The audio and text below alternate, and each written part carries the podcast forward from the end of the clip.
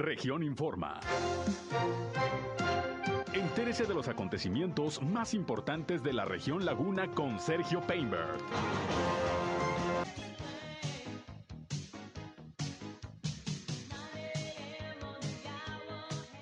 Bien, regresamos, son las 13 horas, la una con 23 minutos y como ya les adelantaba hace un rato, voy a entrar en contacto con Osvaldo Santibáñez, subsecretario de Gobierno en la comarca lagunera de Durango, quien hace unos momentos ofreció una rueda de prensa para informar algunos puntos importantes a toda la población lagunera de Durango. ¿Cómo está, subsecretario? Buenas tardes. ¿Qué tal, Sergio? Buena tarde a ti y al auditorio, a tus órdenes. Pues platícanos qué comentaste hoy con los medios de comunicación que hay que informar a la ciudadanía duranguense. Bueno, pues el día de hoy eh, tuvimos ahí la rueda de prensa para darles a conocer que pues el estado de Durango desafortunadamente pasa semáforo naranja. Esto dado al incremento, como ya han dado seguramente cuenta muchos de los ciudadanos, en la propagación de nueva cuenta en esta segunda ola que se conoce del, coronavirus. Y bueno, pues el gobernador José Rosa Espuro ha tenido que eh, echar a andar de nueva cuenta los protocolos de seguridad para salvaguardar primero que nada la salud y la vida de los ciudadanos, porque pues tristemente se ha caído, no sé, en un, eh, en un relax, en una confianza tal vez de la ciudadanía y bueno, pues los fenómenos una vez más se están presentando ahora en edades eh, más jóvenes, como eh, tú también has dado cuenta ahí en tu noticiero, con las estadísticas que se generan a nivel nacional. Y bueno, pues la, la, la parte de que corresponde a la comarca lagunera de Durango, pues no ha sido la excepción. Y, y si me permites, bueno, pues eh, se han estado dando ya a conocer algunas disposiciones entre ellas eh, los eh, centros religiosos eh, tendrán que reducir nuevamente su capacidad un 25%. El comercio no esencial tendrá un horario restringido de lunes a sábado de 10 de la mañana a 7 de la tarde, los domingos de 10 a 12. Las tiendas de servicio y de conveniencia deberán tener un aforo limitado y una sola persona por familia y estos mismos tendrán que cerrar a las 11 de la noche. El transporte público también se hará unas adecuaciones y en esto me permito hacer un paréntesis, ya que en estos próximos días posteriores se dará a conocer más detallado la implementación de la estrategia de cómo se dará el servicio a los ciudadanos, pero por lo pronto, de lunes a viernes estará funcionando en horario normal, los sábados estarán nada más hasta las 8 de la noche y los domingos hasta las 3 de la tarde. Insisto, en próximos días seguramente este, vamos a estar dando a conocer por el área de transporte, a conocer de forma detallada todas las implementaciones que se harán, sobre todo para no trastocar a las personas que trabajan los fines de semana o tienen horarios nocturnos. Recordemos que en la contingencia pasada, cuando estábamos en, en los semáforos rojos y naranjas, bueno, pues se puso en marcha este tipo de, de acciones que ahora te comento. Los gimnasios pasan a un 25% de su aforo, tendrán que hacer una previa cita eh, los usuarios en, sus gimnasios correspondientes, los protectores estarán obligados a desinfectar cada hora todo el área, los centros deportivos deberán de estar a un 25% de su aforo, los únicamente las actividades al aire libre están permitidas, no deportes de conjunto de contacto, los restaurantes también deberán tener ya una vez más aforos restringidos, la venta de alcohol en ellos se permite siempre y cuando sean acompañados de bebidas embriagantes. Eh, perdón, las bebidas embriagantes siempre y cuando sean acompañados de alimentos. ¿El aforo, ¿El aforo en restaurantes eh, de cuánto es? Será restringido en función a la capacidad de cada restaurante. Ahí se, se, estará dando también detalles del desglose en cada uno de estos. Te recuerdo que esta información eh, en estos momentos en eh, se está dando también a conocer por parte del señor gobernador eh, en todo el estado de las nuevas disposiciones por la entrada en vigor de, del semáforo naranja, del regreso al semáforo naranja. La venta de bebida con contenido alcohólico es de lunes a viernes, será de lunes a sábado, perdón, hasta las 7 de la tarde. Los domingos se mantiene la suspensión de la venta. Se cierran plazas públicas, bares, centros nocturnos y salones de fiesta. Por lo pronto, esas son las disposiciones que, se están dando a conocer. Eh, uno de los principales objetivos que se, que, que tienen a la vista y que el señor gobernador ha sido muy cuidadoso es de no trastocar las actividades económicas en lo más mínimo que se puedan afectar. Por eso si tuve los horarios, pues son horarios muy funcionales, no tan severos y tan estrictos, sobre todo tomando en cuenta y apelando a la buena disposición de, del comercio, de las fábricas, tener el cuidado. Ya sabemos cómo son las propagaciones, ya sabemos lo que debemos hacer y lo que no debemos hacer. Y aquí el éxito o el fracaso va en función nada más de nosotros como ciudadanos, Sergio. Te agradezco el espacio para que nos ayudes a una vez más hacer el llamado a la gente, porque parece ser que con el hecho de que va avanzando la vacuna en, la población, como que nos hemos relajado, las reuniones familiares, pues ya a veces no usamos el cubreboca porque ya estamos todos eh, eh, vacunados o las reuniones de amigos. Y desafortunadamente estamos viendo que una vez más seres eh, eh, cercanos, seres queridos, se están infectando, se están enfermando, unos de gravedad, otros no, pero al final de cuentas se está cayendo en el riesgo de lo que es la propagación del virus. Ahorita que tocas ese tema, hablabas de que salones de fiestas, por ejemplo, van a estar cerrados, como los bares, etcétera. Eh, ¿Qué hay de los eventos sociales que se organizan en casas, en quintas? ¿También está la prohibición o se pueden hacer con algún aforo controlado? Sí, bueno, pues está también ahorita a la disposición. Esta información es, eh, es del momento. Digo, seguramente en, las próximas horas se van a estar detallando o desglosando mm. las dudas de cada una de las áreas de las que ahora mencionamos. Pero de entrada, bueno, pues está, está tratándose de evitar este tipo de, eventos. Si me permites, también te informo que el día de hoy, bueno, la ocupación en el Hospital General de Gómez Palacio está eh, con al 40%, con 10 pacientes ahí. El ISTE nos reporta un paciente y del Instituto Mexicano del Seguro Social hasta el momento no contamos con información. Pero bueno, pues desafortunadamente pues se siguen presentando los casos. Al 4, a este día 4 de agosto, se registran 5 defunciones y 294 casos nuevos en el estado de Durango los cuales correspondían el día de ayer a 17 en Gómez Palacio, 6 en Lerdo. Entonces es algo que sí tenemos que tomar mucho en cuenta porque ayer también tuvimos una defunción aquí en la ciudad de Gómez Palacio. Así es. Ahora, eh, subsecretario, ¿quién va a vigilar que se cumplan todos estos protocolos, sobre todo en los negocios, en los espacios públicos? ¿Cómo estará la coordinación, federación, estado o municipio? Bueno, precisamente en eso se, se estará trabajando a partir, se está trabajando a partir de hoy ya en la entrada en vigor de este semáforo naranja, donde se van a dar la coordinación precisamente de los tres niveles de gobierno para entrar de nuevamente en este esquema de vigilancia y pues eventualmente una sanción que no es lo que se busca estar sancionando comercios eh, con ninguna ningún tipo de actividad comercial mm. sin embargo bueno pues si vemos de que se está eh, generando un riesgo de salud importante en algún punto, pues eh, la autoridad correspondiente tendrá que actuar en consecuencia, pero aquí básicamente el llamado es a la conciencia, a la conciencia para que todos como ciudadanos eh, acatemos el uso del cubrebocas, vacunados o no, acatemos la sana distancia, vacunados o no, acatemos el no acudir a lugares cerrados, aglomeraciones, etcétera, estemos vacunados o no, porque ya eh, nos hemos eh, enterado, en, incluso en medios nacionales, de fallecimientos de personas que han sido vacunados y que desafortunadamente perdieron la vida. Que ojo, no quiere decir que las vacunas no estén funcionando, al contrario, si no estuviera este, ya el programa de vacunación en marcha, pues estaríamos hablando de cifras completamente distintas.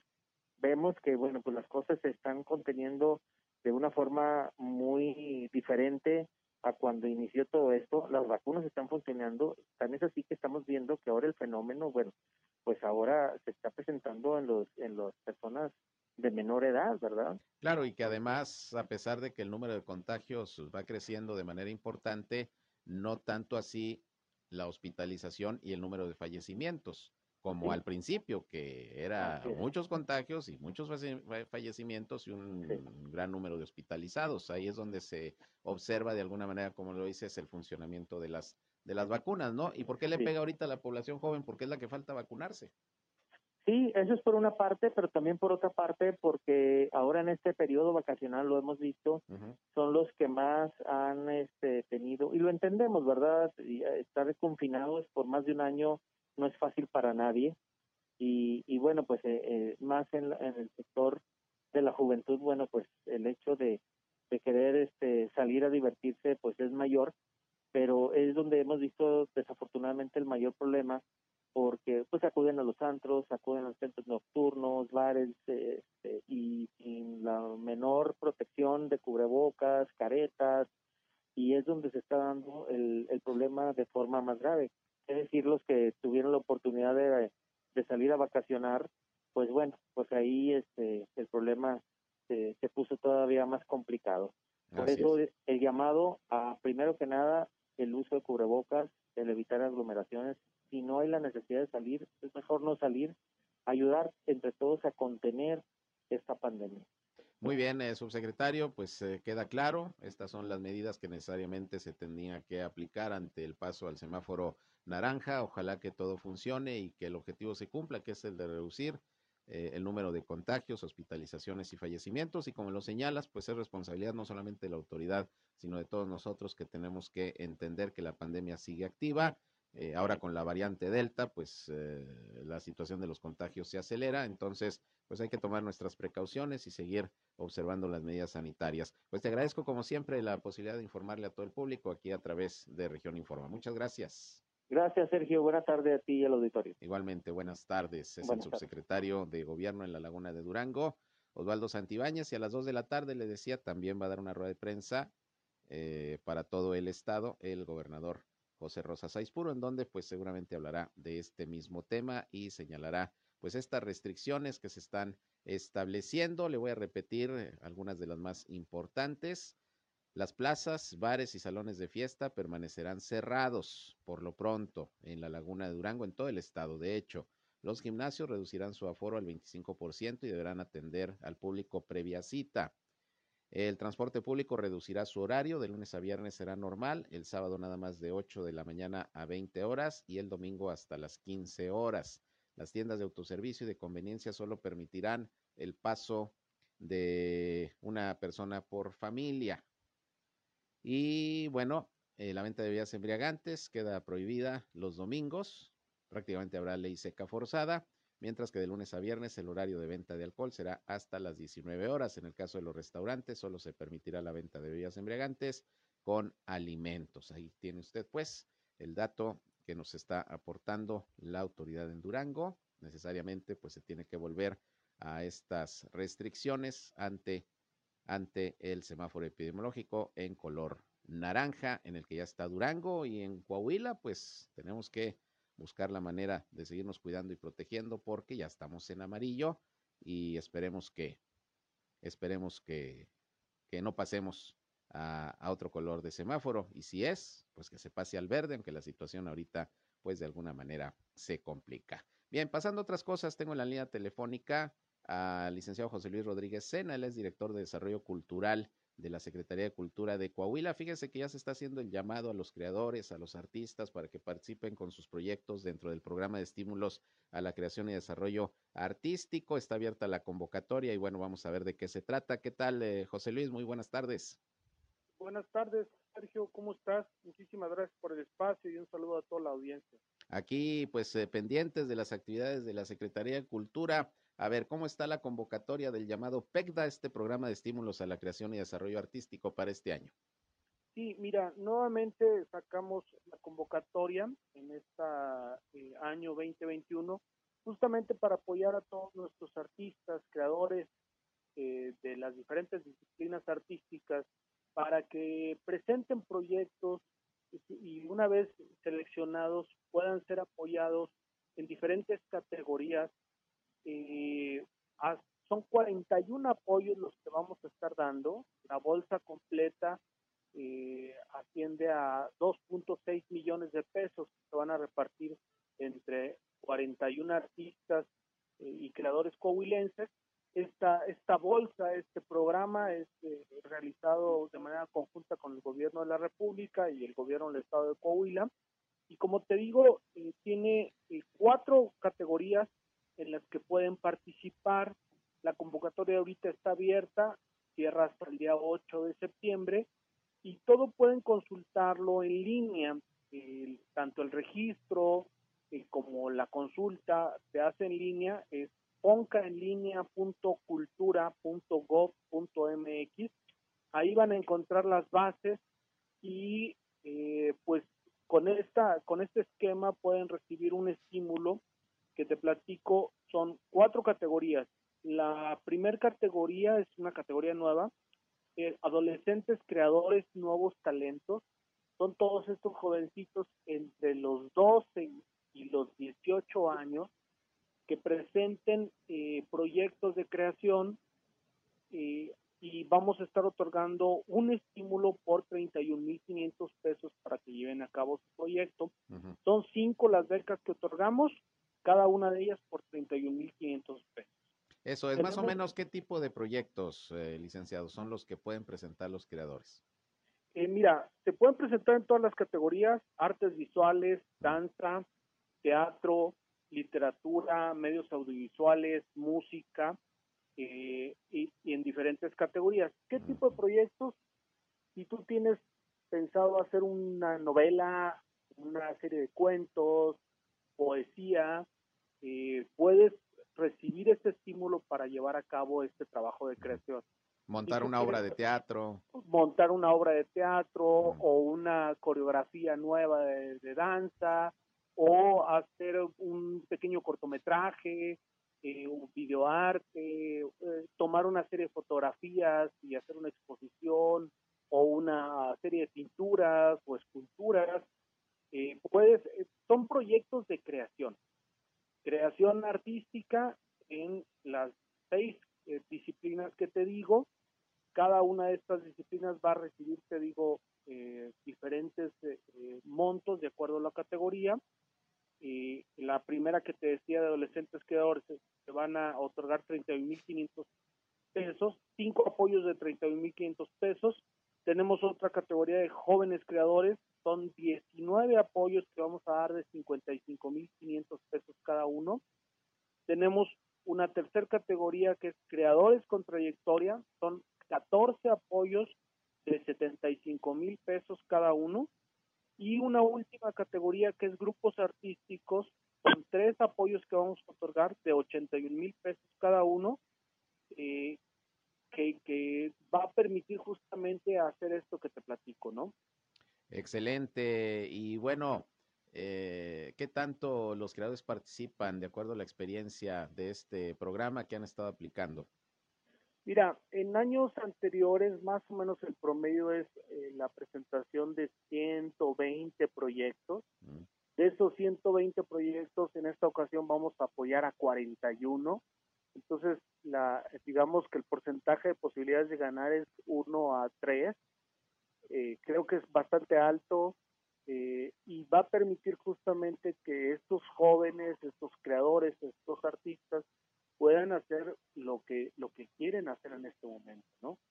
Claro. Eh, entonces, eso les ayuda muchísimo, se pueden concentrar, las cantidades que, se les otorga en una sola administración es considerable para que puedan dedicarse estos meses, van a tener ocho meses para desarrollar su proyecto y presentar los resultados eh, en el mes de julio del próximo año.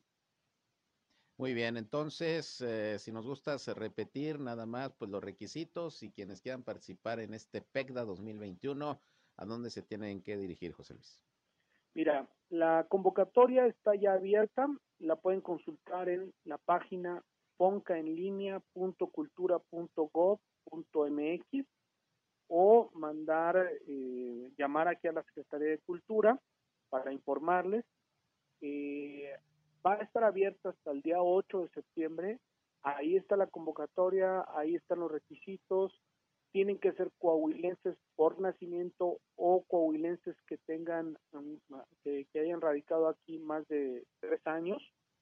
Y tienen algunos eh, requisitos del currículum, el proyecto, eh, papelería que compruebe su, trayectoria en, cada una de las diferentes categorías eh, y Vamos a recibir los proyectos hasta el 8 de septiembre y el 8 de octubre damos resultados para entregar los estímulos en el mes de noviembre y que puedan ponerse a trabajar durante los siguientes ocho meses.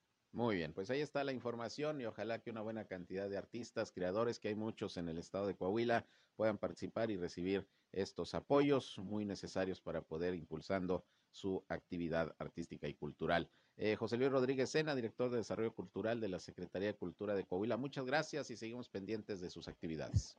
Gracias a ti, Sergio, un abrazo. Igualmente, gracias, buenas tardes. Vamos a una pausa, regresamos, faltan 16 minutos ya para las 2 de la tarde, volvemos.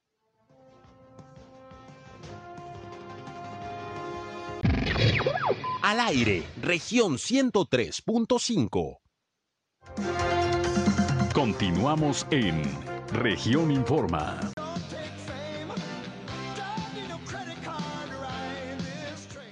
Bien, continuamos con más información y fíjese que le decía hace un rato que el área de prevención, perdón, de protección civil de Lerdo, a través de su titular, María Isabel Macías, había informado que no hubo afectaciones por el tema de las eh, lluvias que se registraron el día de ayer, pero está informando que eh, el día de hoy, hace un rato, se cerró de manera temporal el paso inferior vehicular Francisco Sarabia, que se encuentra ahí sobre el Boulevard Miguel Alemán en Lerdo ya que la lluvia de ayer arrastró bastante basura y se taparon las alcantarillas y pues están en estos momentos en labores de limpieza y lo cerraron porque si vuelve a llover y están tapadas las alcantarillas, si llueve muy fuerte, pues se va, se va a tapar ahí el paso y puede haber algún accidente, dijo la directora de Protección Civil, que esto obligó a desplegar un operativo en coordinación con direcciones de tránsito, vialidad y seguridad pública para pues evitar accidentes viales, sobre todo por las condiciones en que pudiera estar este paso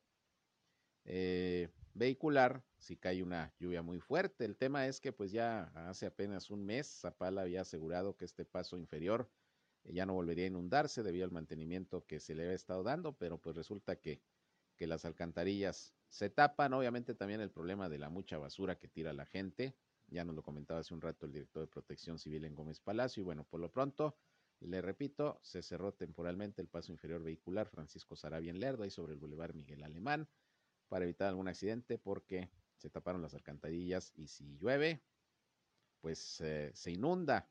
Yo recuerdo que cuando acababan de inaugurar ese paso vehicular hace no recuerdo cuántos años, se murió un taxista ahogado porque se metió al paso, estaba inundado, había caído una lluvia muy fuerte y se lo llevó la corriente se metió, no se fijó que estaba inundado o, quiso pasar, pensó que no era mucho el problema, se lo lleva el agua al taxista y lamentablemente pierde la vida ahí al interior de ese paso eh, vehicular. Entonces, pues para evitar algún problema de esa naturaleza, por lo pronto se cierra de manera temporal. Y como sigue el pronóstico de lluvias, pues eh, más vale, más vale prevenir.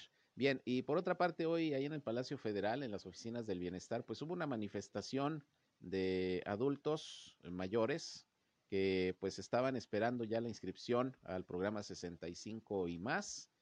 Eh, según esto, desde el pasado lunes, pues iba a iniciar este proceso de inscripción o de renovación del padrón y sin embargo, pues no les han informado, no los han atendido, dicen que pues eh, desconocen cómo está la situación y bueno, pues de plano y se manifestaron y se quejaron ahí frente al Palacio Federal. Ahí estuvo mi compañero Víctor Barrón, que platicó con uno de los afectados, el señor José Antonio Barajas.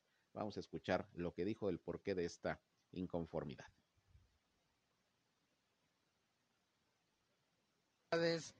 Que realmente no nos están dando una fecha exacta para recibir documentos o papelería para las personas de 65 y más. Desde que hemos estado llegando aquí nos dicen que solamente los de 68, 65 no, pero no nos dan una fecha exacta para nosotros no andar a vuelta y vuelta y desvelarnos, o sea, llegar. Este, tomando todas las precauciones como... ¿Ya se acabó? no, repítela, repítela, Rija, para escuchar todo. Pues ahorita la inconformidad es que realmente no nos están dando una fecha exacta para recibir documentos o papelería para las personas de 65 y más. Desde que hemos estado llegando aquí nos dicen que solamente los de 68, 65 no pero no nos dan una fecha exacta para nosotros no andar a vuelta y vuelta y desvelarnos, o sea, llegar muy temprano aquí desde las 6 de la mañana y que a última hora no nos atiendan, ¿verdad? Que nos digan no hay fecha, no hay fecha, no hay fecha. Pues simplemente nomás que nos den la fecha, ¿verdad? Para no estar dando tantas vueltas, ¿verdad? Hay personas que pues por sus este, discapacidades que traen no pueden acudir y tienen que tomar un taxi, les cuesta, a otras que abordar el transporte, lo que es camión, pero son gastos, ¿verdad? Para la gente que pues realmente no tenemos, ¿verdad? A la vez también, porque aquí es una aglomeración enorme por lo de la pandemia, no, pues nosotros mismos no respetamos ya con la desesperación de que no nos atienden, perdemos eh, la, la, compostura, ¿verdad? De llevar un orden y pues no hay también quien nos, nos alinee en ese aspecto. Bien, pues ahí tiene usted, esa es la queja y hoy hubo esta pues manifestación pacífica, pero al fin manifestación quejas, inconformidades que presentaron los adultos mayores, sobre todo por la falta de información, porque no les dicen bien a bien cuándo se renueva el padrón de este programa para los de 65 y más, o los que se quieren inscribir por primera ocasión. En fin, ya platicaremos con Cintia Cuevas, eh, titular de los programas del bienestar, para que nos comente, bueno, qué es lo que ha pasado y se informe a los adultos mayores, como dice esta persona, pues para no estar dando vueltas de oquis ahí al Palacio Federal. Y eso es mes del adulto mayor. Agosto es mes del adulto mayor. Y fíjese que precisamente también mi compañero Víctor Barrón platicó con María del Carmen Sedano, ella es voluntaria de la Casa del Anciano y platica cómo pues lamentablemente los asilos aquí en Torreón la situación se les ha complicado con todo lo que tiene que ver con la pandemia del COVID-19.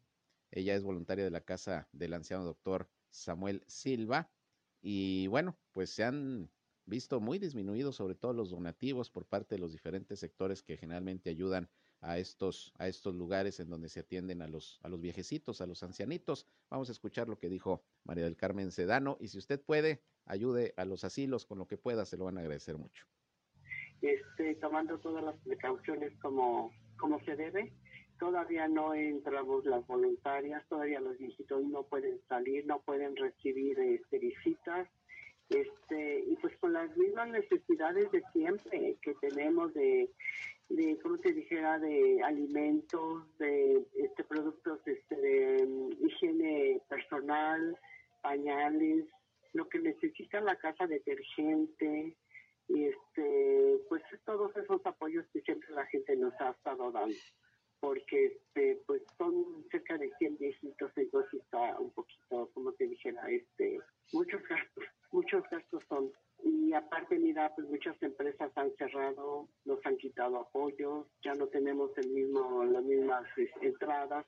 Entonces, siempre estamos necesitando de, de toda la gente de aquí de, de la laguna y siempre nos están ayudando. Y ahora en el, este mes del adulto mayor, pues que se acuerden de ellos, que se acuerden de ellos que necesitamos, este, que todo lo que ellos nos, eh, nos proporcionen será siempre bienvenido. Bueno, pues ahí está, problemas sin duda en los asilos de ancianos, han bajado los donativos, obviamente la situación económica pues también ha pegado mucho con la pandemia, pero si usted tiene algo con el que apoyar y voluntad, pues ya sabe que es muy bien recibida la ayuda en los asilos, en los asilos de eh, ancianos como en esta casa del doctor Samuel Silva. Y antes de despedirme, nada más les comento que esta madrugada se registró otro incendio en un domicilio aquí en la ciudad de Torreón, fue en el fraccionamiento Santa María. Los hechos ocurrieron esta madrugada, por ahí de las 2 de la mañana, en una vivienda ubicada en calle Torre de Mazón de este fraccionamiento Santa María. Los vecinos se dieron cuenta de que estaba saliendo humo al interior de la casa, hicieron el llamado al teléfono de emergencias 911, acudieron los bomberos y bueno, pues ya había llamas cuando llegaron por varias recámaras. El fuego consumió algunos muebles y algunos otros objetos de valor. En principio se reportó que había personas en el interior, pero finalmente no, estaba deshabitada la casa, por lo que no se reportaron personas lesionadas o intoxicadas. Y bueno, se está verificando a ver pues qué fue lo que motivó este incendio, algún cortocircuito, no sé. Ya lo checarán los bomberos, pero lo importante es que no hubo daños personales que lamentar. Pero ¿cómo hay incendios en domicilios en domicilios particulares. Mucho cuidado, repetimos siempre, con las instalaciones de gas, las instalaciones eléctricas, porque en cualquier momentito se prende el fuego. Bien, con esto nos vamos. Gracias por su atención, gracias por su compañía en este espacio. Sigan con nosotros aquí en el 103.5 de frecuencia modulada, Región Radio, una estación más del Grupo Región, la Radio Grande de Coahuila. Yo soy Sergio Peinbert, usted ya me conoce y a las 19 horas, a las 7 en punto, estoy nuevamente con ustedes ya con el resumen del día en nuestra tercera emisión de Región Informa. Por lo pronto, pásenla bien y si van a comer, muy buen provecho.